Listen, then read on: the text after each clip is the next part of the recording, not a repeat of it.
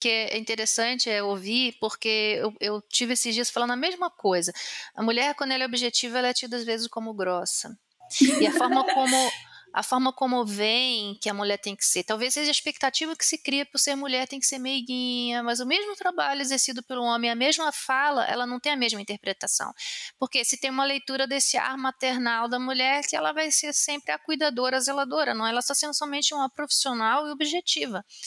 Mas se a mulher ela, ela é objetiva, ela passa por grossa. Então é o que? É a forma como a sociedade espera e vê né, a, o que a mulher faz. Porque na mesma, na mesma forma de falar, se fosse de um homem, talvez soasse natural. Então não, é, é uma questão de expectativa de forma como se vê a mulher.